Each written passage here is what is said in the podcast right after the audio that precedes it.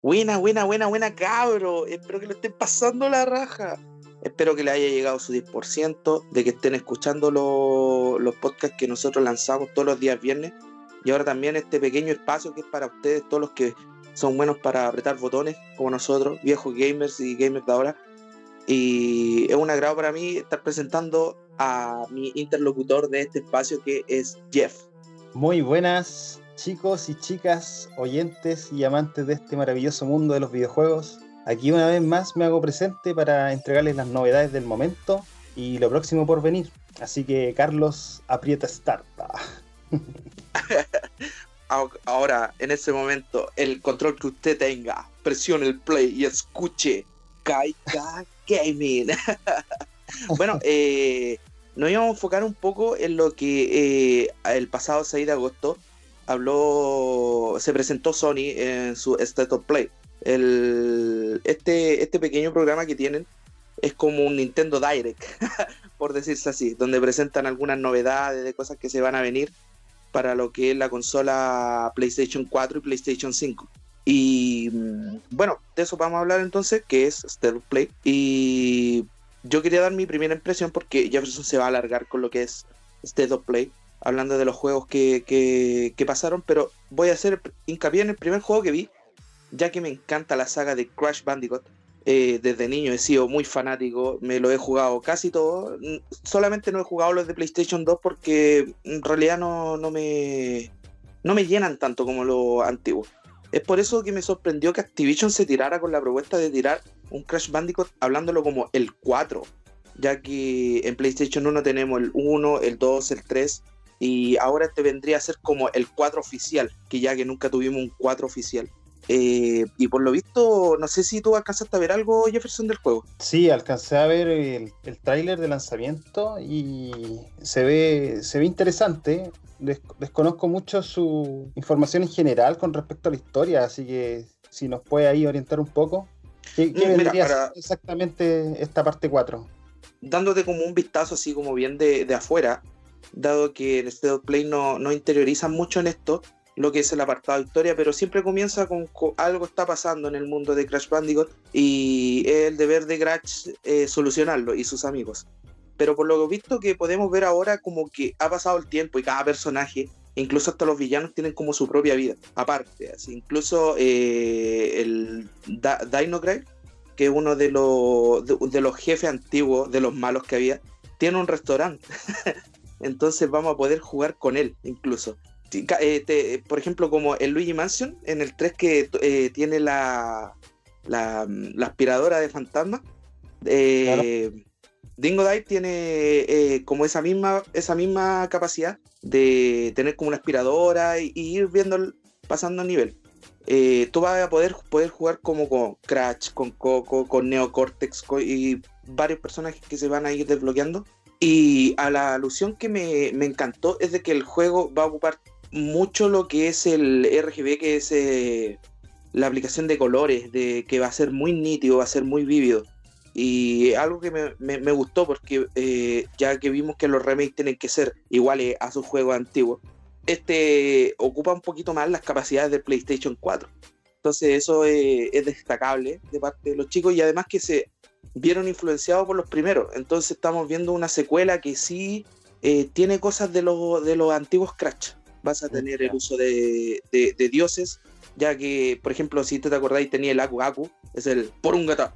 Ese vaya, vaya a tener como, sí, un clásico, vaya a tener a sus amigos, ¿cachai? Eh, que pueden controlar el tiempo, el espacio, y así te va a ir abriendo a través de los niveles.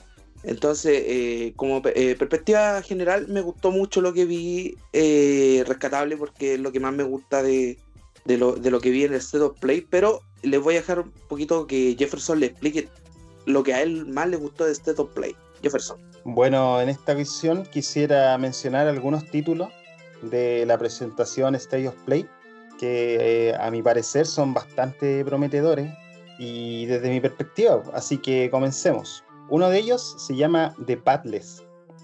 La desarrolladora ah, se llama Giant Squid y es un juego de mundo abierto en donde ocupas a una cazadora y su águila como mascota, y vas destruyendo distintas dianas con el arco y flechas. Eh, la protagonista busca acabar la maldición que asola su mundo. Eh, un juego que traerá consigo mucha sincronización, muchos acertijos, eh, secretos, y una vez que se empieza a restaurar la luz en el mundo del juego de Padless, podrán combatir con unas criaturas imponentes a través de una mecánica bien agilizada y frenética, algo muy entretenido que se ve en el tráiler. Bueno, este juego llegará a finales de año a PlayStation 5, eh, PlayStation 4 también, PC y Apple Arcade. Eh, Apple Arcade oh. es un servicio de suscripción para jugar en dispositivos de la marca, por si acaso. Ya. Y por el momento no tenemos una fecha definitiva de lanzamiento, pero se ve bastante interesante. De hecho, fue un juego con el que partimos el famoso State of Play. Ahora ah. eh, hablar del siguiente juego. Póngale. Que también me la atención. Se llama Genshin Impact. La desarrolladora tiene un nombre muy particular. Se van a matar de la risa porque se escribe mi hoyo.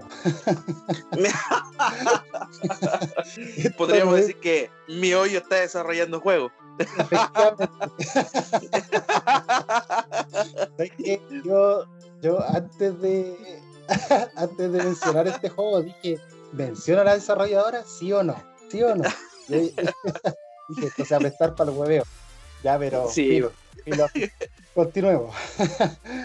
eh, póngale, póngale. Genshin Impact es un juego de action RPG, o sea, con mecánica RPG a tiempo real, que ha provocado polémica desde su anuncio, ya que comparte específicamente una producción artística muy similar a The Legend of Zelda Breath of the Wild. Oh. Estéticamente es idéntico, como si ocupase el mismo motor gráfico. Tiene un look del, del Breath of the Wild. Claro. El, oh. el, el cel shading, para que sepan, es un tipo de sombreado que, se, que hace parecer que los gráficos están dibujados a mano. Colores muy vivos y atractivos.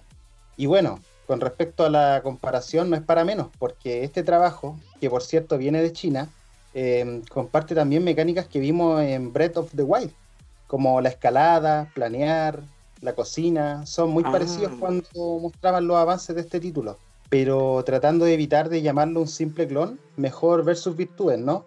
Y ver qué puede marcar la diferencia. Em, dentro de una de sus distinciones, se podría decir que de partida es un RPG de acción y que además tiene mucho contenido manga anime. Es cosa de ver a ah, los personajes, así bien kawaii, tú cachai, así, al más puro estilo de, de una serie de anime, además de que es un proyecto que lleva tiempo elaborándose no es algo hecho a la rápida, por así decirlo. De hecho, lleva un poco más de tres años de producción y trae consigo una banda sonora de temas hechos por la Orquesta Filarmónica de Londres. Así que buena ah. música no le va a faltar. Mira, mira tú, tiene su buen apartado ahí de colaboración con la música. Sí, siempre. Y por último, mencionar que se podrá jugar de forma cooperativa hasta cuatro jugadores y que su modalidad free to play Esperemos que no recaiga en abusos de microtransacciones, algo que es muy habitual en este tipo de juegos, ya que no se confirma si es que tendrá o no transacciones de por medio el juego, ¿ya? Y bueno, va a estar ah. disponible en todas las plataformas, eh, Switch, Play 4, PC, Android y iOS. Será un free to play, como les decía, y llegaría antes del mes de octubre de este año, 2020. Eso es Kenshin Impact.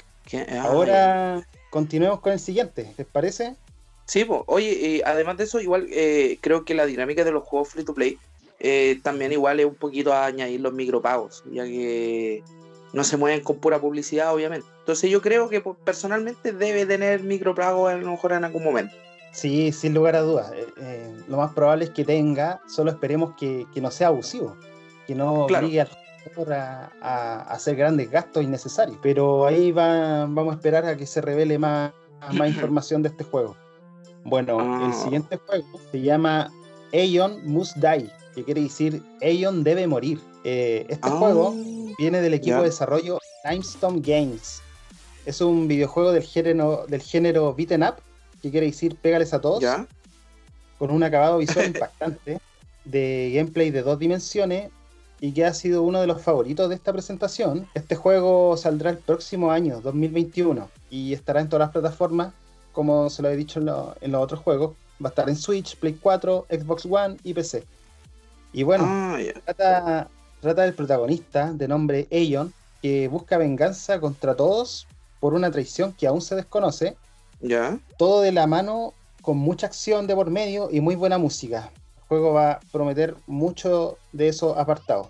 Pero mm, también eh, quise indagar un poquito más y no todo es tan maravilloso en este juego, porque Ya. sin embargo, eh, en el entorno de Aeon Must Die, hace poco se hizo pública una demanda, una demanda Ya. general del equipo de desarrollo por un caso de impagos a sus empleados. Ah, Todo esto, sí, todo esto a través de documentos filtrados que exponen el abuso recibido a través de los ejecutivos. Así que Ya. esperemos que todo Oye, esto se lata. solucione. Sí, un- una lástima. Que esperemos que todo esto se solucione, que el equipo que está detrás de esta obra pueda trabajar dignamente con sus pagos correspondientes y podamos disfrutar de su trabajo próximamente este 2021. Así que esperemos que llegue a buen puerto, porque créeme que es uno de los favoritos de la presentación y, que siga adelante, pues, ¿cachai? Porque esa es Claro. la situación que se está viviendo ahí con el equipo de desarrollo. A veces, Uy, igual, a veces no todo es tan hermoso como la aparenta. Tenemos que claro, pensar, al final, al final de cuentas todo esto son empresas. claro, tenemos que pensar que a- atrás de esta obra hay gente como uno que está trabajando, Sí. que está en condiciones, que puede estar en buenas o malas condiciones de trabajo, uno ahí no sabe. Pero para Claro. que esto se hiciera público es por algo, es porque algo está pasando ahí. Hace, Y- hace harto ruido el, el, el concepto de que la empresa no, no esté pagando a sus trabajadores, ya que ellos son los que hacen gran parte del trabajo, todo, todo el trabajo obviamente, y, y esto se puede ver afectado igual en el desarrollo final del juego. Totalmente, o sea, de por sí aquí debe haber mucha presión de por medio, mucha presión a sus trabajadores de entregar el producto terminado lo antes posible, de que calce con Mm. fechas correspondientes donde eh, tengan una buena ventana de lanzamiento. Hay, hay muchos factores ahí. Y, una lástima, una lástima que, obliguen a, la gente que está detrás a no trabajar en condiciones en condiciones dignas y que más encima no les puedan pagar sus sueldos. Es totalmente humillante. No, es trágico, trágico. Ojalá se pueda hacer algo que la empresa se haga presente para que puedan sacar este juegazo que no estáis hablando a buen puerto, ya que, que paja que no le estén pagando, pero bueno, esperamos de todo corazón de que vaya todo bien con eso. Sí, así que no lo olviden, Aeon Must Die. Ese es el título. Sigamos. debe morir, póngale. Claro, Aeon debe morir. Continuemos. El próximo juego se llama Temtem. ¿ya? Tem, tem. Temtem. Eh, este juego está a cargo de Crema Games, un estudio español que logró financiar este Oh. proyecto a través de Kickstarter, una plataforma para poder financiar distintos proyectos como películas, música y videojuegos, por si acaso. Eh, Temtem es un MMO. Los MMO, para que sepan, son juegos multijugador masivo online.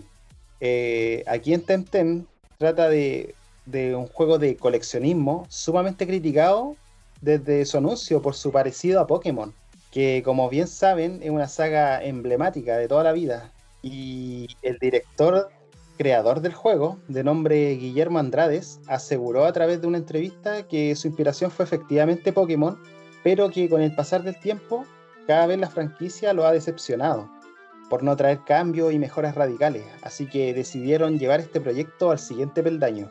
Oh, Así ya. que claves del éxito son el multijugador online, los combates pueden ser cooperativos y que traerá muchos eventos y torneos. Tendrá también Ah, un modo campaña que durará 50 horas aproximadamente, además de que la gente que fue patrocinador por medio de Kickstarter, los usuarios han podido tener comunicación directamente con el equipo de desarrollo a través de Discord.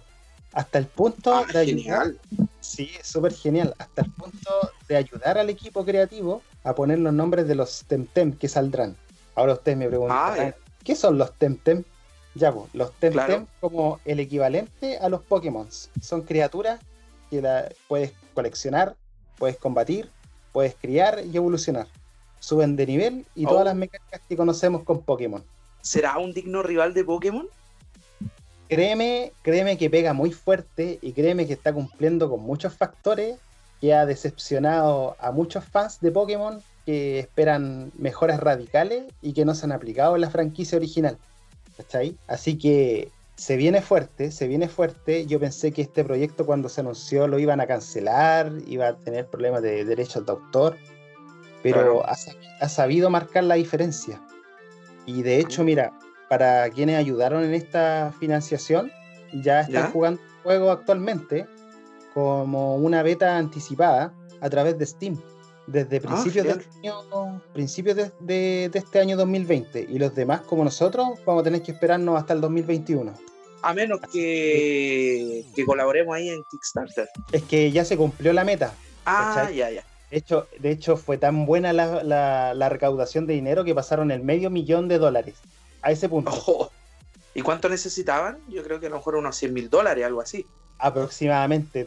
Ellos sobrepasaron la meta muy fácil.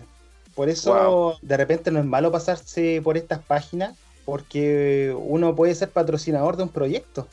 Y no se trata de hacer sumas grandes de dinero, ¿me entiendes? A veces pueden ser 5 dólares, 10 dólares, y a través de la recaudación que se va haciendo uno puede obtener beneficios. Mira, genial. Por lo que yo he visto, haciendo como hincapié en, lo que es Kickstarter, eh, tú puedes, eh, te metes a la página, puedes ver un proyecto que a ti te guste, puedes colaborar con lo que se te venga en gana, desde un dólar hasta 100 dólares con ningún tipo de beneficio. O el otro es ayudar con kits que ya la compañía como que tiene, así como, por ejemplo, 20 dólares el, juego base más todos sus DLC. O por ejemplo, un producto, porque no solamente hacen videojuegos, sino que productos también. Por ejemplo, había una compañía que estaba haciendo un, un, un monitor así como portátil, como un notebook, imagínate tú, que tú vayas a poder llevar a cualquier lado y que tiene una batería interna muy poderosa. ¿Para qué te preguntas tú? para jugar PlayStation 4 eh, portátil.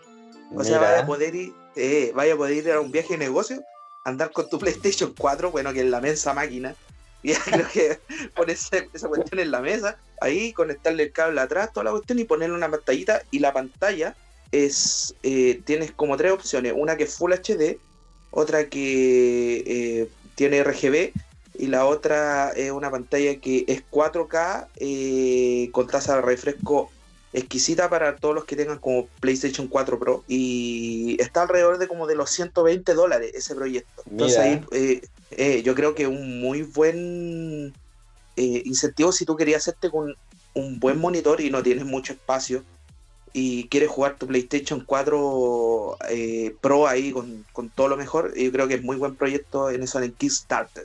Que eso es lo bueno, eso es lo bueno de, esta página, porque claro, tú puedes apoyar ideas que son totalmente innovadoras, que es difícil verla en el mercado como uno quisiera. Entonces, eso pueden cumplir, eso pueden cumplir estas personas. Ellos te dan una propuesta, te muestran material, el desarrollo, cosa que sea bien real lo que están representando. Y uno si se siente convencido puede ahí hacer su donación para que para que salga efectivo el trabajo que están haciendo ellos. Así que realmente bueno Kickstarter. Oye, y también hay, hay juegos que han salido, creo que eh, Shovel Knight salió de ahí, ¿no? Eh, sí, y de hecho hay muchos indie que gracias a Kickstarter han salido adelante. Por eso de repente no es malo darle una, visita a la página y que quede claro que no todo, no solamente se trata de videojuegos, también tiene que ver con arte, tecnología, como lo que tú mencionabas. Mm. Hay muchos apartados ahí donde uno puede ayudar con la financiación. Le pone Kickstarter en ese sentido. Lo que sí tengo algo que rescatar de, de la página es que cuando tú apoyas un proyecto, si el proyecto no se llega a dar a cabo, o por ejemplo no cumple con las expectativas de, lo que prometieron, Kickstarter no se hace responsable de eso. No, hay devolución de dinero. Ah, ya. Sí, sí, tú puedes estar seguro. Si el proyecto llegó a ah, fracasar, sí, ¿Eh? tu dinero se devuelve y no hay problema, ¿ya? Ah, ya, genial, genial para la gente que no quiera, eh, ¿cómo se llama? Em, apoyar en algo que a lo mejor no va a llegar a, a buen puerto, lo puede hacer a lo mejor con la fe y sale algo bueno. Claro, por eso. Entonces de repente no es malo hacer una, un pequeño aporte, un pequeño aporte para, un producto creativo, algo, algo que sea novedoso y por cuánto, por un par de dólares. Bueno, aunque de repente hay, hay, ciertas versiones, a veces uno seguramente va a obtener mejores beneficios si dona más dinero, pero es una buena alternativa de todas formas para que, para que conozcan. Bueno, ahí por Kickstarter eh, ¿Qué más nos queda de State of Play? ¿Nos queda algo? Claro, el último, deja mencionarlo. Póngale. Y yo creo que lo conoces muy bien, porque se llama Godfall. Oh, el Godfall. Exacto. Godfall viene de Counterplay Games.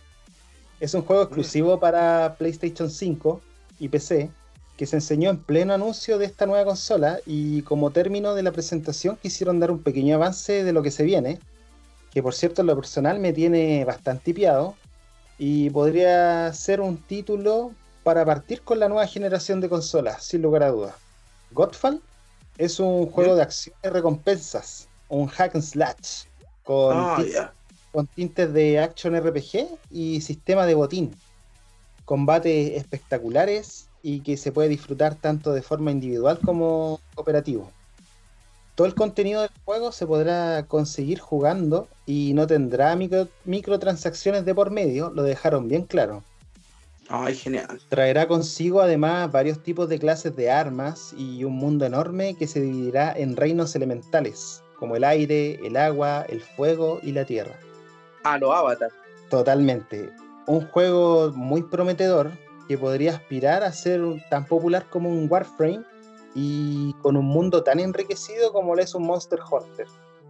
Así que yo creo que va a ser un, exponente fuerte y va a ser un muy buen título para dar inicio a la nueva generación con PlayStation 5. Así que yo con esto termino.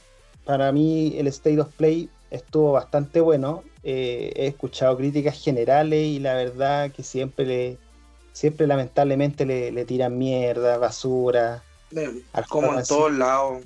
Como en todos lados y no saben apreciar realmente los buenos trabajos que hay de por medio. O es que todo el mundo quiere juegos así como, pucha, que presenten God of War, que presenten, no sé, un, no sé, un, un Death Stranger 2, un, un, nuevo trabajo de Kojima, un estudio reconocido, un Assassin's Creed. Eso es lo que espera la gente y de repente la gente tiene que ponerse a pensar de que qué espacio le estamos dejando a juegos que son indie, de desarrolladores que están trabajando para mejorar. Entonces ahí es donde va un poquito la crítica, la autocrítica que tiene que hacerse la gente, que si quiere disfrutar a concho algo tiene que vivir nuevas experiencias. Exactamente, exactamente. Hay que darle un apartado a, a los juegos indie y que no todo se basa en el mundo de los AAA. No todo puede ser la grande franquicia. Créanme que hay juegos bastante maravillosos que no tienen nada que envidiarle a, los, a los grandes y más referentes de la marca. Así que chicos, yo creo que si tienen la oportunidad o si ya lo vieron, vayan ahí a, a YouTube, busquen PlayStation, la página oficial, van a poder ver el directo, que por cierto ya se subió con subtítulos en español y disfrútenlo, que yo lo encontré muy entretenido. Oye, eh, para. Yo también lo encontré súper entrete, me gustó mucho. Y voy a hablar de, un juego antes de cerrar lo que es The Top Play, porque me acordé ahora, ¿cachai? Que es lo que es Braid. Braid es un juego, un plataformero, no sé si es a verlo, fue el segundo juego como en anunciarse. Eh, para mí es un juegazo, ¿sabéis por qué? Porque el juego es constantemente de que tú tenés que salvar a una princesa y como que nunca puedes, nunca puedes llegar a salvar a la princesa, no es como que llegáis a un mundo y veis una recompensa, no, como que la princesa siempre se escapa o siempre le pasa algo. Eh, ah, lo, que el, lo que el juego tiene y que a mí me hace, por ejemplo, yo les digo a la gente, jueguenlo, no quiero hacer un spoiler grande y toda la cuestión, pero el juego tiene un, un twist muy, muy brígido, muy brígido, porque yo ese juego lo jugué en Steam por ahí por el 2010, hace mucho tiempo. Sí, porque y este ahora como lo remasterizaron. Sí, sí, quedó muy bonito. Me gustó cómo quedó. Y si tú juegas el juego a cabalidad y te lo pasas, te vas a dar cuenta de muchas cosas si eres muy perceptivo. Eh, e-, es, brígido, es brígido. Si quieren, comenten si quieren que le hable del juego con todo y spoiler para el siguiente episodio, pero... Bueno, bueno, bueno, por algo el mismo juego lo remasterizaron porque fue exitoso y a través de esta remasterización también pudieron llegar a otras consolas. Así que van a poder jugarlo otro tipo de gente que quizás no tuvo la oportunidad en ese momento, en aquel entonces. Claro, claro. Y por ejemplo, si quieren jugarlo antes, pueden estar en Steam todavía. Pero yo diría que esperen esta remasterización si tienen un PlayStation 4 o una consola de, de estas generaciones, porque seguramente lo van a disfrutar mucho. Qué buena, qué buena. Entonces, ¿Cuál es el nombre para que la gente ahí no lo olvide? Pucha, en buen chileno es Braid, B-R-A-I-D, y eh, el juego en inglés es Brave. Así que para que la gente lo tenga ahí, lo busque si quiere jugarlo o vea una reseña y quiera descubrir por qué yo estoy hablando de esto, porque el juego es tan polémico al final, ahí para que se, se spoileen ustedes, porque yo no los voy a spoilear. no. no es la idea. bienvenido. No, vamos a evitarlo. No, no, no. sí. Oye, y para darle como una salida al, al podcast, ya que este podcast son cortitos, ustedes saben, son cortitos, o se pueden hacer largos, es lo que venga, es lo que estamos tratando de hacerlo con noticias que sean sobre la semana. Y si no tenemos noticias de juegos de PlayStation, de Nintendo, de Xbox, vamos a ir rellenando con, eh, con juegos que están en la palestra o, por ejemplo, ustedes también pueden eh, escribirnos para hablar de sus juegos favoritos. Podemos buscarlo, podemos jugarlo, si alguno de nosotros lo tiene, y podemos hablar de él también, claramente. Así que espero les guste mucho esto que estamos haciendo con Jefferson, que es eh, un gran experto en videojuegos yo encuentro que tiene un criterio muy bacán, habla eh, a cabalidad de los juegos y espero les guste y que apoyen este proyecto de Kaika Podcast porque si va bien, después podríamos hacer, eh, pucha, eh, en directos, en vivos, jugando algún juego. Y ustedes saben que con el humor que tiene el podcast, porque ya, ya han escuchado nuestro humor, que tenemos, nos cagamos de la risa de todo. Estos tratan de ser un poco más serios, pero siempre nos sale un poquito el libreto, ¿sí o no? Siempre, pues siempre. Claro, somos chilenos, todos somos chilenos, así que aquí el hueveo se da en todos los ámbitos, así que... claro, oye, también recordar que si que la, que la gente que nos escuche, porque por ejemplo puede haber o chilenos en otra parte del mundo o hablantes de, de, la lengua eh, del habla hispana que nos siguen en otros países, por ejemplo en Filipinas tenemos reproducciones, tenemos en Irlanda, tenemos Imagínate, entonces si tenemos en Europa también tenemos alrededor de, todo lo que es el habla hispana, eh, también decirles que esto es para ustedes. Exactamente, así que ahí vamos a tratar de no ocupar tantos modismos de repente para que el público, si es que nos escuchan de afuera, no, no pierdan el hilo, ¿ya? claro, es más exportable. Este es el producto más exportable que tiene Gaiga Podcast para, para hacerse conocido y que hablemos de esto que nos gusta porque no lo hacemos por moda, sino que simplemente hemos jugado muchos años con Jefferson, somos amigos desde el GameCube. Estamos jugando, eh, yo ido para su casa. Créanme que somos verdaderos videojugadores. Entonces, para nosotros un placer estar poder hablar de esto que nosotros hablamos todas las semanas. Nos llamamos, nos juntamos en la pega para hablar de esto y poder darle un hincapié a hablar con ustedes, a presentarles estos productos también nos gusta N, la verdad. Y para, para darle eh, el, nuevo paso, yo quería hablar un poquito de, no sé si tú has estado viendo un poquito de, los fantasmas de Tsushima, Jefferson, Ghost of Tsushima. Totalmente, el juego está en boca de todos, eh, se ha hecho sumamente popular. Y hace poco tú me comentaste que lo adquiriste, así que ¿por qué no me cuentas un poquito tus impresiones con, con esta nueva entrega? ya, apretamos ahí, aprendemos el PlayStation ahí y con el control y nos pusimos a jugar un poquito lo que es Ghost eh, of Tsushima. Otra cosa es que el juego eh, no tiene rebajas ni nada todavía.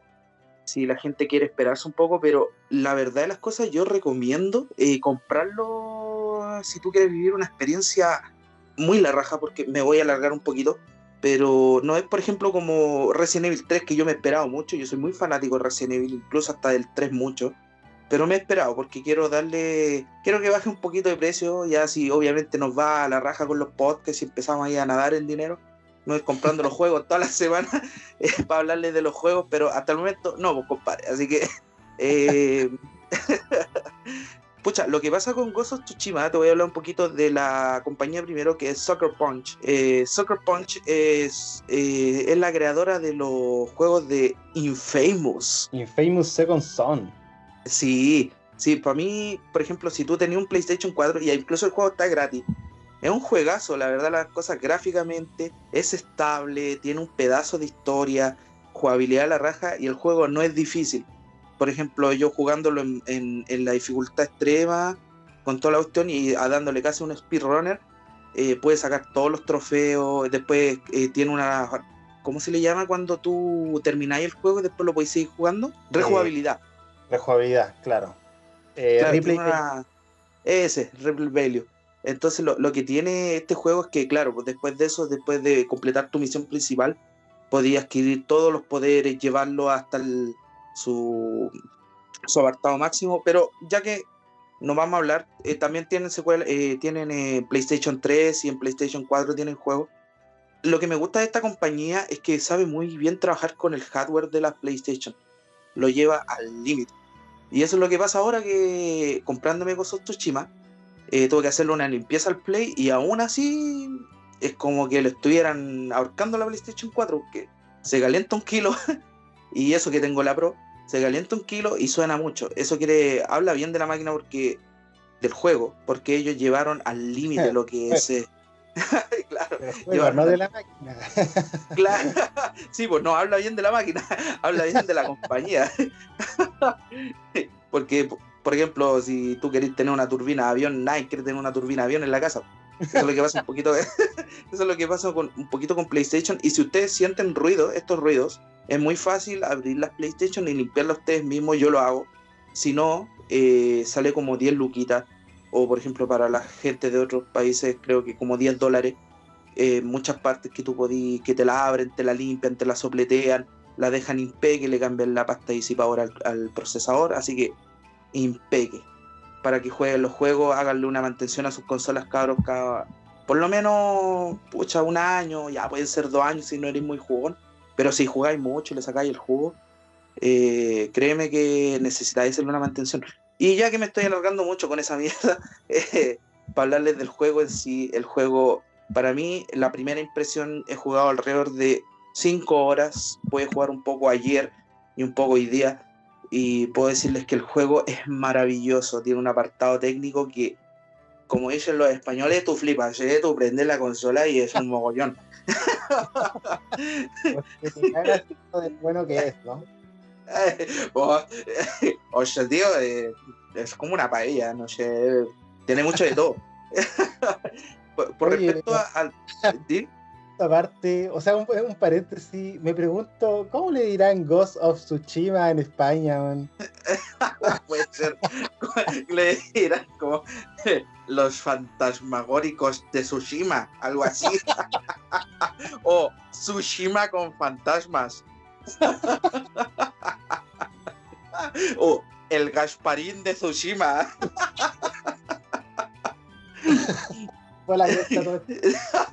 Se fue la cresta el guion. Pasó a hacer otro programa de Caiga Podcast. pero, pero, pucha, hablando, hablando bien en serio del juego, eh, van a quedar locos con su apartado gráfico. En lo que tiene, no diría que es el gran fuerte, es uno de los grandes fuertes. En lo otro es su historia, ya que se ubica en este Japón feudal. Eh, este Japón con, eh, con, dinastías, con todo eso. Eh, ¿Qué es lo que pasa? Que hablando, no voy a spoilear mucho tampoco, no quiero spoilearlo ya que este es el primer review del juego. Es un, podría decirles que los mongoles atacan, atacan Japón.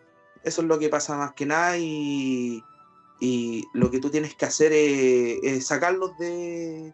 Ir, ir reduciendo sus fuerzas. Entonces puedes, puedes ocupar mucho lo que es sigilo, eh, eh, las, posturas. Eh, tú te pones en la, en la, piel de Jin, que es un, es un samurái, un samurái muy honrado. Y eso es lo que también me, gustaría, ¿cómo se llama?, hacer hincapié, que el juego te indica de que los samuráis por algo se diferencian de los ninjas, porque son muy orgullosos, incluso cuando son de atacar mirando a los ojos, así como tú contra mí y, y, y, y alguien va a morir, alguien va a morir.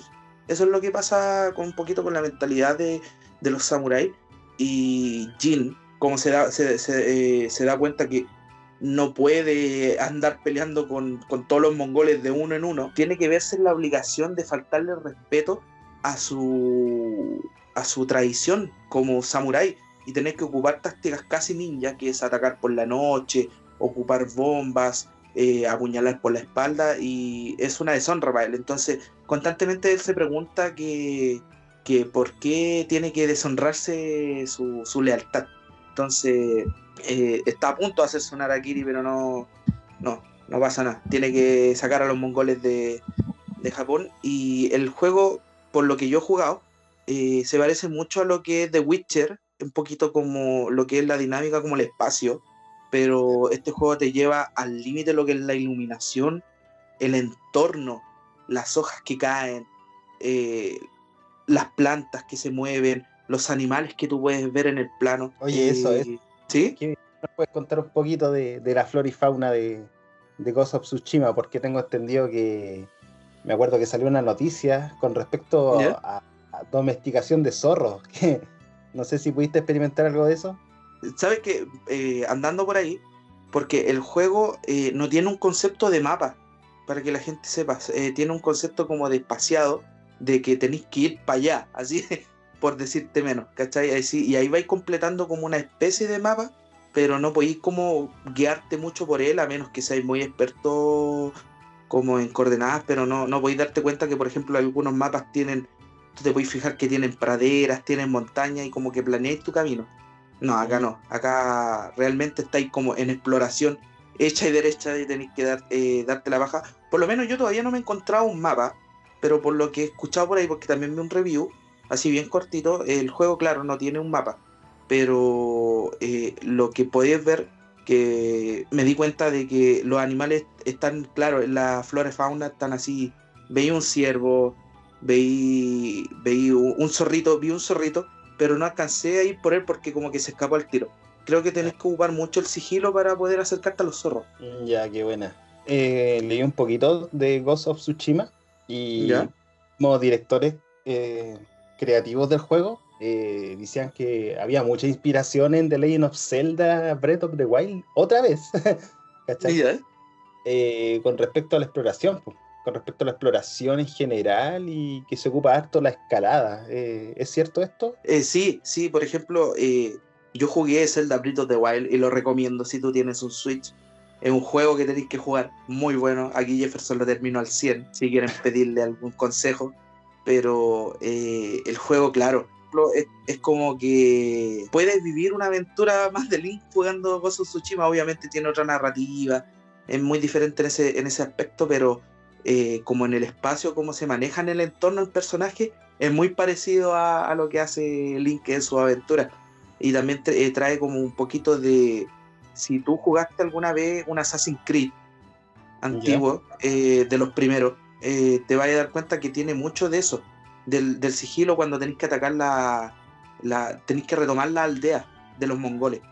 Te vas a dar cuenta de eso y muchas veces el juego tiene un sistema de dificultad que me encantó, que hasta el momento vi, que el juego puede ser o muy difícil o muy fácil, por decirte poco. Y tú te, te, preguntarás por qué. Si tú tienes obviamente dificultades para elegir, eh, lo que pasa es que si tú quieres reencarnarte en la piel del samurái que llevas dentro, o del que está, trata la historia, vas a tratar de enfrentarte lo menos posible en sigilo a los personajes o tratar de no ocupar.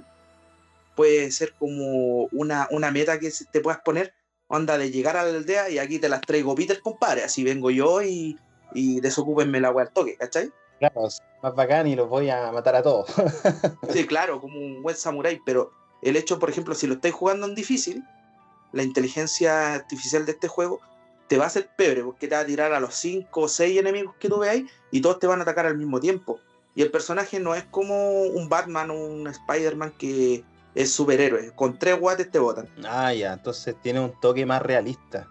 Sí, sí, tiene un toque más realista y el hecho de que no podáis esquivar todo me gusta mucho porque eh, típico pasa que los personajes están apretando combinaciones de botones y siendo así como eh, lo más pro, eh, vaya a podértelo evitar. No, aquí pasa algo diferente.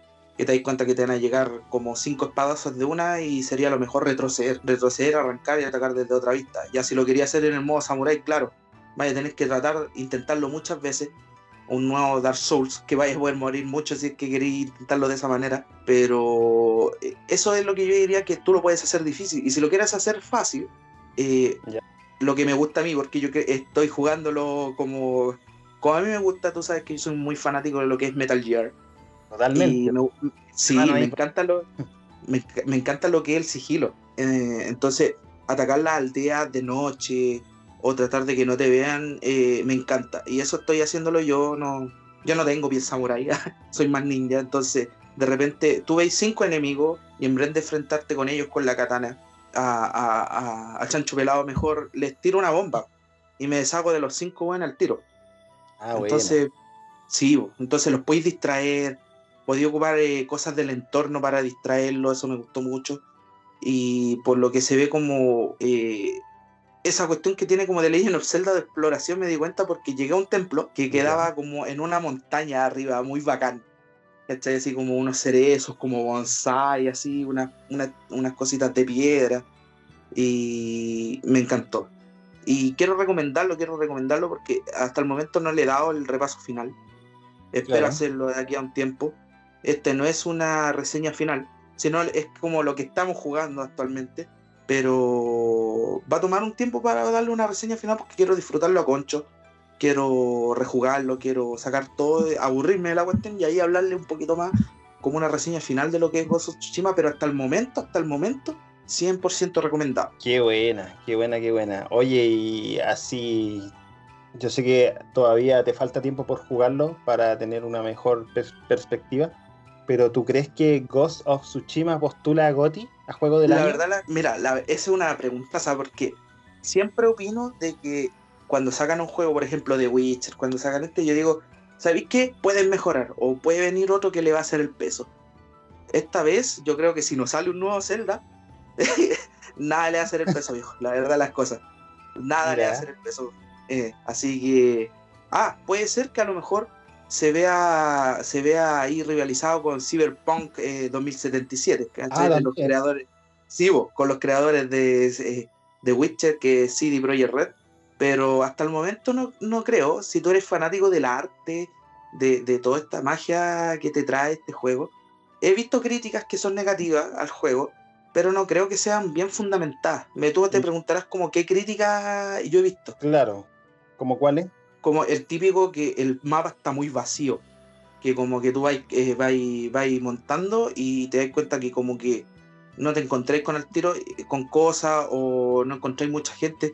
Yo digo, viejo, estáis en una, en una invasión mongola, gran parte de la gente ha muerto, eh, la gente está atemorizada, no, no intenta salir y andar como por, por la calle así andando porque te puede matar un mongol. Claro, es que la gente no se informa que el juego tiene un contenido histórico. Así es. Algo, algo que, menciona en la, historia de Japón. Esto no, es algo ficticio, es algo que, sucedió. Así Entonces, entienden bien el contexto. Y obviamente los desarrolladores, eh, storyboard, guionistas detrás están conscientes de todo esto. Así que no hay que llegar y hacer una crítica, un tiro al aire, eso prácticamente es un tiro al aire. Claro, es que siempre va a haber gente que opine desde el lado más cómodo de la silla. ¿Tú cachai? Claro. Entonces, para hacerle hincapié en eso, cabrón, muy juego para comprarlo ahora si tienen PlayStation 4 y pueden darse el lujo de comprarlo porque está caro. Está cerca de los 50 dólares, en la tienda 59 dólares. Eh, físico lo pueden encontrar en Chile a 50 mil pesos. Eso es lo que me costó a mí, nuevo. Y usado creo que lo pueden encontrar a 40 lucas. Pero, pero como ya tuve una mala experiencia comprando un juego usado. Eh, no, ya nunca más compadre. No, no, no, no.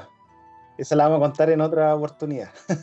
eh, saben, claro, anécdota de videojuegos, así que, eh, lo, que lo que pasa con of Tsushima lo tienen que averiguar ustedes, así que los dejo ahí con, esa papita muy buena de of Tsushima. Y yo te pregunto a ti, Jeff, ¿has estado jugando algún juego así como yo estoy jugando of Tsushima? Una opinión eh, como, como verde de lo que, de lo que he estado viendo o jugando. Bueno, como ya sabrán, yo soy fanático de Nintendo y como había mencionado en uno de los primeros podcasts, eh, yo dije que iba a conseguir el famoso Paper Mario de Origami King y actualmente todavía lo estoy jugando. Em, estoy bien avanzado, al parecer ya estoy llegando como a la, a la parte final del videojuego. Eh, de todas formas, igual siento que debo dedicarle más tiempo no he podido porque he tenido que hacer otras cosas. Ustedes ya saben, la vida de, adulto. Como primeras impresiones del juego, de partida, de comienzo, que igual dije, ¿será realmente un buen Paper Mario?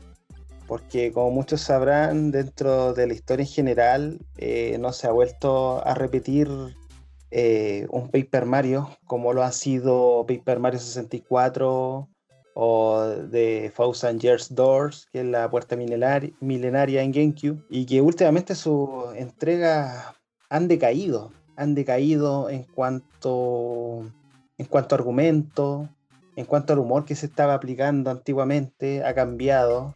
Y a pesar de todo eso, bueno, y sobre todo la mecánica de juego, porque como muchos sabrán, eh, el origen de Paper Mario siempre fue un sistema RPG, donde el personaje Mario podía subir de nivel, su equipo que lo acompañaba. Y en esta ocasión, eh, lamentablemente no fue la excepción. Acá el juego tiene tintes RPG, pero no como tal. Acá Paper Mario no va a subir de nivel, porque lo último que leí con los desarrolladores es que ellos buscan entregar distintas experiencias de juego con cada entrega de Paper Mario. Entonces, ah, con la versión de Switch, ellos quisieron hacer otro cambio radical y entregaron un sistema de combate distinto, algo que yo nunca había visto, que es un sistema de ruleta. Supongamos que hay una ruleta giratoria donde está el enemigo y está Paper Mario y dentro de esta ruleta tú la puedes ir manejando. Puedes ir moviendo las mm. casillas de un lado para otro, mover la ruleta de un lado para otro y dependiendo de cómo tú asignes la ruleta, eh, Paper Mario va a tomar una ruta determinada dentro de la ruleta para poder llegar a su objetivo y recién ahí poderlo atacar. Entonces, oh yo ocupo mal la ruleta o la dejo en una posición incorrecta, me puede jugar en contra. Entonces, imagínense que vienen una horda de enemigos y lo que uno busca es poder alinearlos. Y en el caso de que yo los alinee mal dentro de la ruleta, obviamente en el siguiente turno van a venir todos y te van a dar ahí. Te van, a, dar todo lo tuyo. Te van a dar todo lo tuyo, papá. Así que. Totalmente. Oye, pero. Pero eh, a mí me encanta eh, la estética que tiene Paper Mario, me encanta esa. Pero, ¿sabéis que nunca he tenido la, suerte de jugar uno? Eh, creo que jugué uno de 64 en un emulador, el de 64 creo y me gustó mucho, yo no lo pude seguir jugando porque en ese tiempo mi computador como que se pegaba con el emular. Mm, pero, pero creo que me voy a hacer ahora que te estoy escuchando y he visto el de Origami King y me gusta cómo se ve. Así que, posiblemente también sea una adquisición. Sí, es que ahí el equipo se lució porque, claro, hoy en día podemos recrear distintos objetos con un toque más, más realista.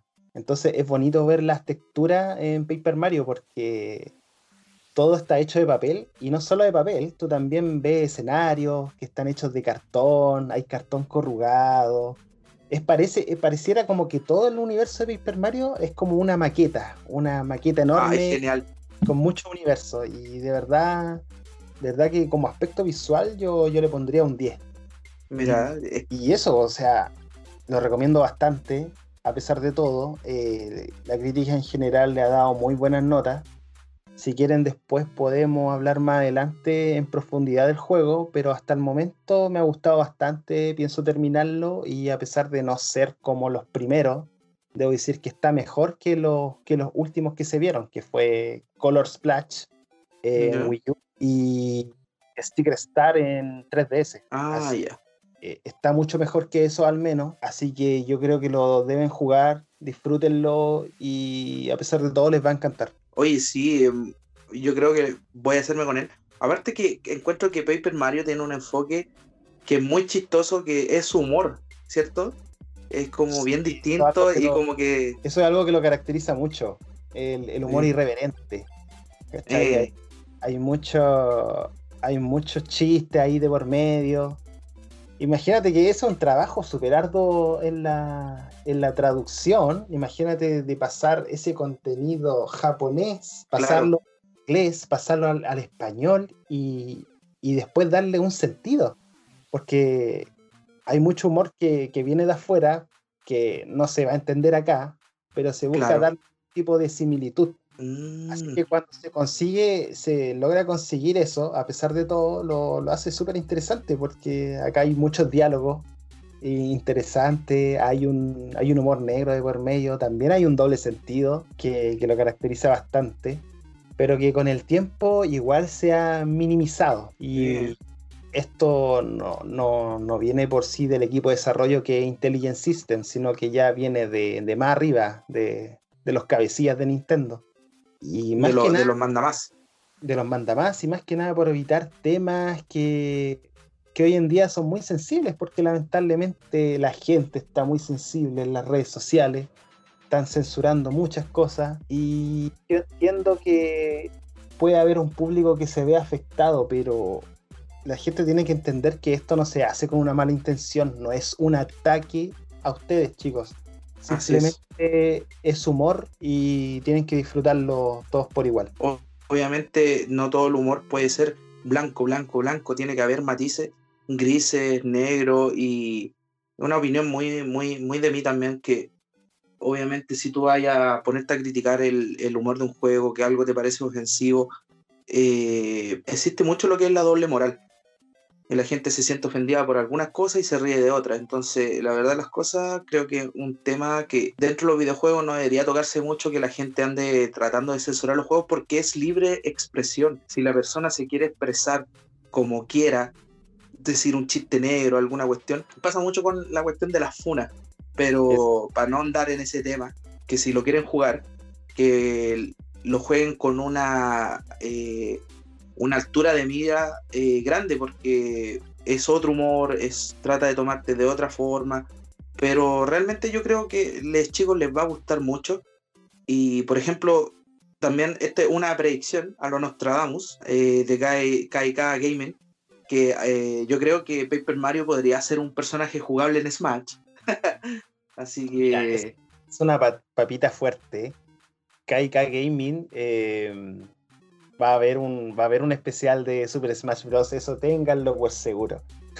Así, Sobre todo cuando hagan anuncio de, de, los últimos personajes que están faltando del, del Season Pass 2. Así es. Y bueno, más que nada también KK eh, Gaming va a ser también todo con Jefferson. Como pueden observar, digo, como pueden escuchar, ahora tiene una calidad de audio mucho mejor, así que él se integró a, a lo que es KK Gaming Así que después va a ser KK and J Gaming. así que. Ah, sí, así que tenlo presente que eh, vamos a hacer muchas ediciones más, de que se vienen ideas, de que aporten. Si les gusta este mini proyecto que tiene KK, eh, que aporten, de que nosotros también podemos hacer varias cosas. También jugamos Smash, podemos jugar Smash con ustedes si es que lo tienen. En algún minuto tenemos un nivel piola. un piola. Ahí nos damos unos madrazos buenos, así que podríamos jugar con ustedes. Hoy... Yo me tengo fe. sí, no, Jefferson les va a dar su madre, la verdad las cosas. Así que vengan y pucha más adelante, ¿cómo sabéis cuando termine todo esto de la pandemia y después tengamos su público, podemos hacer una junta? Hoy sería maravilloso. Oye, pero Carlito, yo te tengo otra papita ahí. Dígame, dígame. Tengo otro juego que anunciar, ¿te parece? Póngale. Ya, pues, mira, para que no alarguemos mucho, eh, este juego es Battletoads de Xbox One. Oh, ya, ya, ya, el clásico. Exactamente. Después de 26 años de espera, sí señores, al fin ya tenemos tráiler y fecha de lanzamiento. Específicamente oh. el 20 de agosto de este año.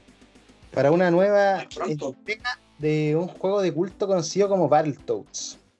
Eh, que, debemos, decir que de comienzo no solo llegará a PC, también va a estar en Steam y Xbox One, claramente, porque pertenece a la mítica Rare, que a su vez les pertenece en exclusiva a Microsoft. Este nuevo juego se anunció en el E3, en el Electronic Entertainment Expo, que se hizo en 2018, siendo ah. desarrollado por Dilala Studios y en colaboración junto con Rare. Y para que sepan un poquito, eh, Battletoads es un juego mítico que nació en la NES de Nintendo, fue desarrollado por Rare y que dio a luz en el año 1991. Este mm. pertenece al juego Beaten Up que como le había dicho con otro juego, eh, quiere decir de pégales a todos, para que una referencia es al estilo de Double Dragon, River City Ransom, Final Fight, eh, Capitán Comando, por dar algunos ejemplos. juegazos. juegazos, sin duda. Y bueno, además es considerado uno de los juegos más difíciles de la historia, sobre todo por oh. su nivel Turbo Tunnel. Yo creo que más de, más de alguno lo ha, visto en video. Sí, yo, yo me acuerdo que tuve la oportunidad de, probar eh, en una Super Nintendo el Battletoads y no, mal, me fue mal. Creo que hay que tener una habilidad o, hay, que, hay que prestarle mucho lo que es eh, el practicar el juego porque realmente si, si tú no eres pro gamer y venías a jugarlo así como de la nada, te va a llegar una sorpresa. Y eso, y eso que probaste el de Super Nintendo, porque mm. el difícil, el difícil es el de la NES. oh, y bueno, también tiene su entrega en la Game Boy. Y ah. bueno, ¿qué pasó, ¿qué pasó con el tiempo? No se supo nada más con el pasar de los años hasta que decidieron meter al protagonista de nombre Ratch, por cierto, eh, al juego de peleas Killer Instinct en Xbox One. Oh, Combo Breaker. Exactamente. Y les quedó muy bien la inclusión de este personaje por su estilo de pelea y ambientado dentro del universo de Killer Instinct. Eh, ¿Qué pasó con el tiempo? Eh, también los personajes de Battletoads hicieron acto de presencia en el indie por excelencia, que yo creo que todos debemos conocer. Me refiero a Shovel Knight, con un nivel muy especial, donde incluye a los personajes de Battletoads, como Ratch, Sitz y Pimple. Ahí mm. con cada personaje hay una fase especial, haciendo honor al videojuego de antaño. Eso oh. pueden buscarlo y es muy entretenido, porque no sé si se acuerdan que con Shovel Knight eh, hubo una colaboración con cada empresa. Cada empresa tiene un contenido exclusivo. Nintendo tiene el de, el de PlayStation. En PlayStation es maravilloso porque te, te enfrentáis a Kratos literalmente. Sí. Y es una pelea que yo la encuentro épica, o sea, muy buena. Muy genial. Y en Xbox One metieron distintos niveles, distintos niveles donde Shovel Knight se tiene que enfrentar a cada uno de los personajes de Battletoads. También lo encontré sumamente entretenido, man. Y, bueno, como última mención a Battletoads, eh, también está en el compilado de juegos que se encuentra en Rare Replay, que salió en Xbox, eh, que, es un, que es un juego que todo amante de los videojuegos de Rare debe tener porque trae consigo muchas joyas de la época que marcaron un antes y un después en la industria del videojuego. Joyas como Banjo Kazooie, Banjo Tooie, Conquer Bad Fur Day, Jet for Gemini, oh. Killer Instinct, Perfect Dark, Battletoads también, obviamente, el clásico. Y Jetpack, por dar otro ejemplo. Eh, Jetpack eh, no es muy conocido, pero viene de una consola muy vieja. Quizás te suena, es la, la ZX Spectrum. Ah, la Spectrum, sí. Oh, de esos como computadores que habían. Exactamente, un ordenador. Y este salió en el año 1983. Fue hecho uh. por una compañía que se llama Sinclair, eh, una compañía británica, por cierto, y pucha, son algunos de los ejemplos más emblemáticos de ese compilado. Y bueno, en esta entrega eh, nueva eh, se podrá jugar de forma cooperativa, hasta tres jugadores, y prometen entregar una experiencia similar a lo que vivimos en aquella época, en aquella época ya. Va a ser muy frenético, mucha dificultad y todo acompañado con una resolución en 4K con un estilo animado de dibujo a nivel gráfico. Oh. Eh, va a tener mucho humor irreverente, eh, que va a hacer honor al humor que se hacía en los años 90 y cinemáticas muy entretenidas. Así que atentos, pues, atentos cabros, eh, se viene algo muy bueno para los usuarios de Xbox y PC, un juego de culto que busca renacer de sus cenizas después de tantos años de espera. Y bueno, para nosotros lamentablemente vamos a tener que aguantarnos las ganas o comprar la consola ahí. O ocupar otro medio. Otro Yo creo que podría ser un PC. Claro, si no lo que hablábamos el otro día con el Xbox Game Pass, ¿cachai? Mm. Y después vamos a profundizar un poco cómo podemos acceder, podemos acceder a ese tipo de, de plataformas de ese juego. Para yo creo que un nuevo capítulo puede puede ser el segundo capítulo del, de este podcast eh, hablar de un poquito del Xbox Game Pass. Ahí, ahí veamos, pues veamos qué, qué dice el público. Eh, así que espero que le haya gustado esta nueva, nueva entrega y sería interesante que nos mandara sus comentarios a ver qué les parece, qué han jugado. Ahí estamos atentos a todos sus comentarios. Sí, pues cabros, nosotros queremos crecer junto a ustedes, no por temas de Lucas, sino porque nos gusta hacerlo. Eh, con KK Podcast ya nos hemos dado cuenta que ha llegado gente que ahora estamos pensando que este nuevo apartado de, de juego, que Claudio no pudo venir, por si acaso se preguntan dónde está Claudio, ya que íbamos a decir que iba a venir en el siguiente episodio, a lo mejor a hablar de algún juego. Eh, no pudo venir porque estaba muy ocupado con algo, pero eh, mañana vamos a grabar el siguiente episodio de KK Podcast. Ahí se viene una papita, parece que un invitado especial.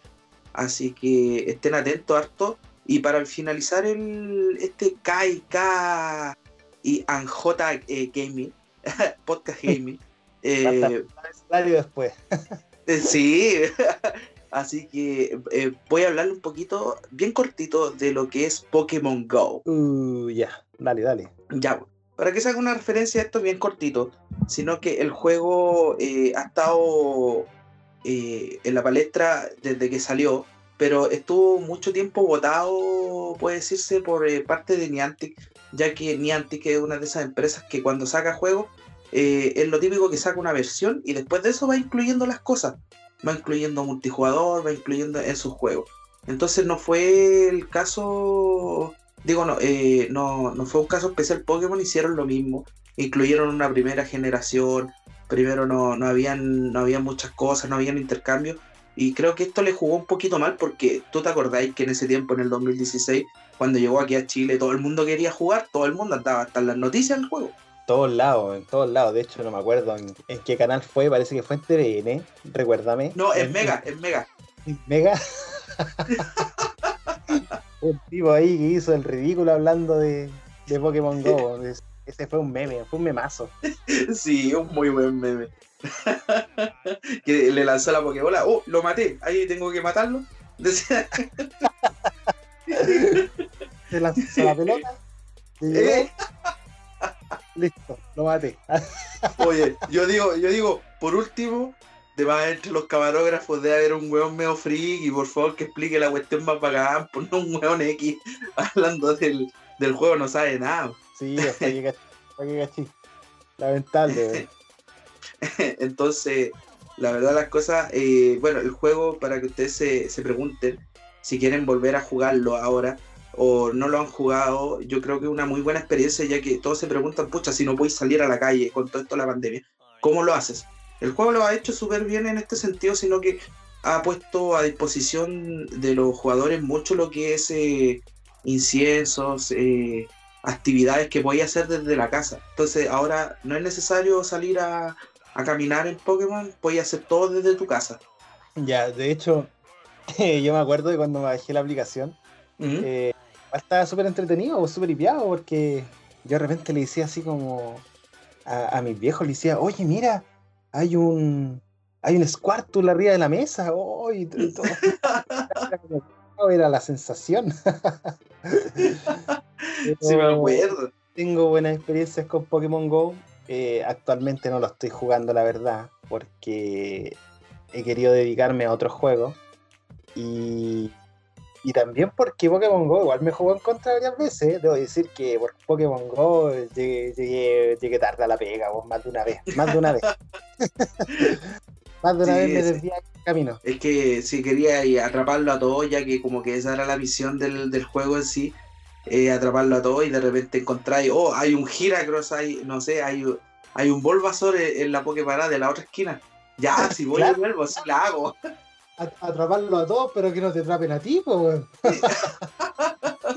Ya, dado que jugar este juego en Latinoamérica ya es riesgoso, le aconsejo mucho que la gente que tome las precauciones si va a jugarlo en la calle, todavía no, de que ande con cuidado, de que mire por dónde ande, que trate de jugarlo en lugares eh, bien específicos, que haya mucha gente que, que, que, esté jugando el mismo juego, por ejemplo los Community Day, o siempre alerta, siempre muy alerta, ya que nos falta el, el ladronzuelo ahí que se va a hacer con tu celular, recomiendo al celular comprarle un grip, ahora yo también le, le volví a comprar un grip al celular para agarrarlo atrás.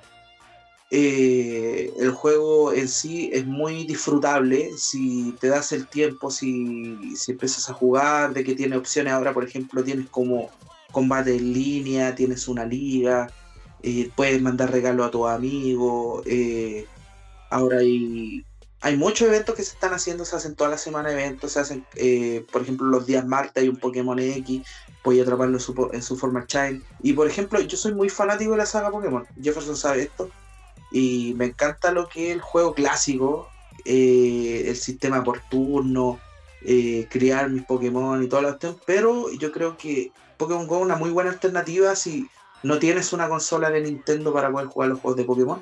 Y la verdad que a mí me tiene bien.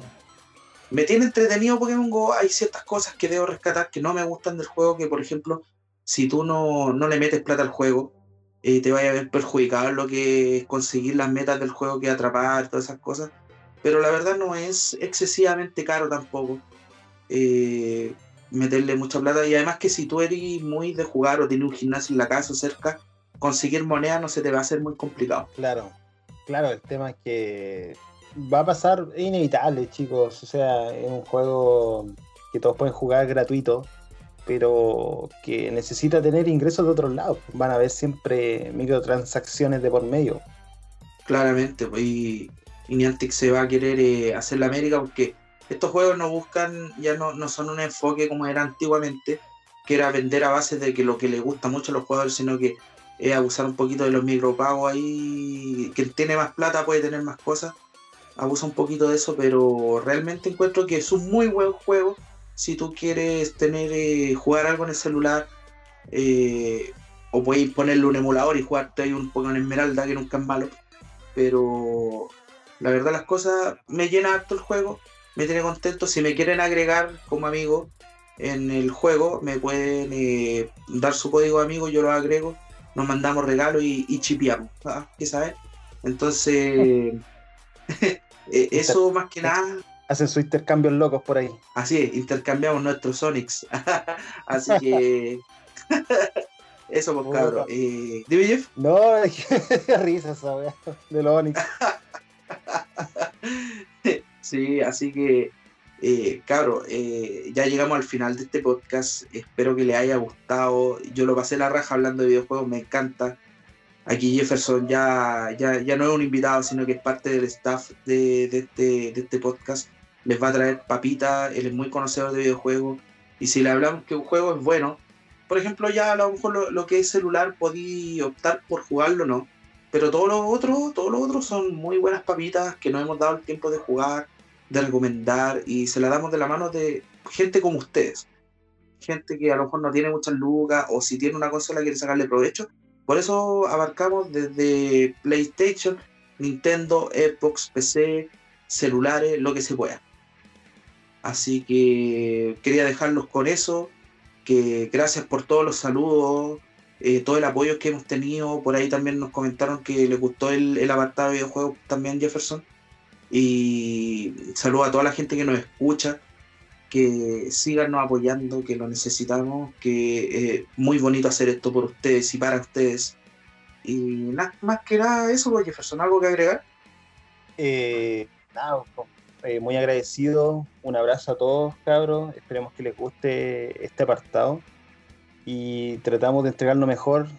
Eh, yo soy consciente de que no todos tenemos el acceso a consolas, y así que tratamos de hablar de distintas alternativas, de demos, juegos que sean gratuitos, otros que sean más asequibles. Tratamos de abarcar todo eso para que podamos llegar a, la mayor cantidad de gente y para que ustedes puedan disfrutarlo y, que nos hagan saber ahí a través de los comentarios. Así que una vez más, muy agradecido, muy agradecido aquí compartir con ustedes. Así que eso, cabros, gracias a ustedes por confiar en nosotros, en seguir esto se vienen muchas sorpresas, se vienen muchas ideas. Y eso, cabrón, no, nos encantan los comentarios que nos han dado. Eh, saludo, por ejemplo, a Eric, a Francisco, a, que, nos siguen siempre, al, al, Lalo, que la otra vez me comentó que un amigo mío, ¿cachai? Que lo escucha aparte, a Andy, a, a los, mis amigos que nos escuchan eh, y eh, unirse al, al, Instagram, también darle like y decirnos por mensaje si tienen otra red social que ocupen, que nosotros nos podamos hacer cargo de esa red social. Puede ser incluso esta Facebook, estaba pensando. para que la gente se acerque a nosotros, nos hable y podamos subir el programa ahí. Pensé que iba a proponer TikTok. Menos mal, no lo dijiste. no, ni cagando, aunque si no nos sigue después nadie empieza a bajar la, la reproducción y capaz que me ponga a hacer TikTok. no nos va a quedar de otra, weón. Eh, sí, por favor, usted está en las manos de usted que nosotros sigamos dignamente haciendo este programa. Así que eso, cabros. Muchas gracias por escucharnos. Así que los dejo aquí con Jefferson en otra edición de KK and J Gaming Podcast. Chao, chao, nos vemos. Chao, chao, cabros.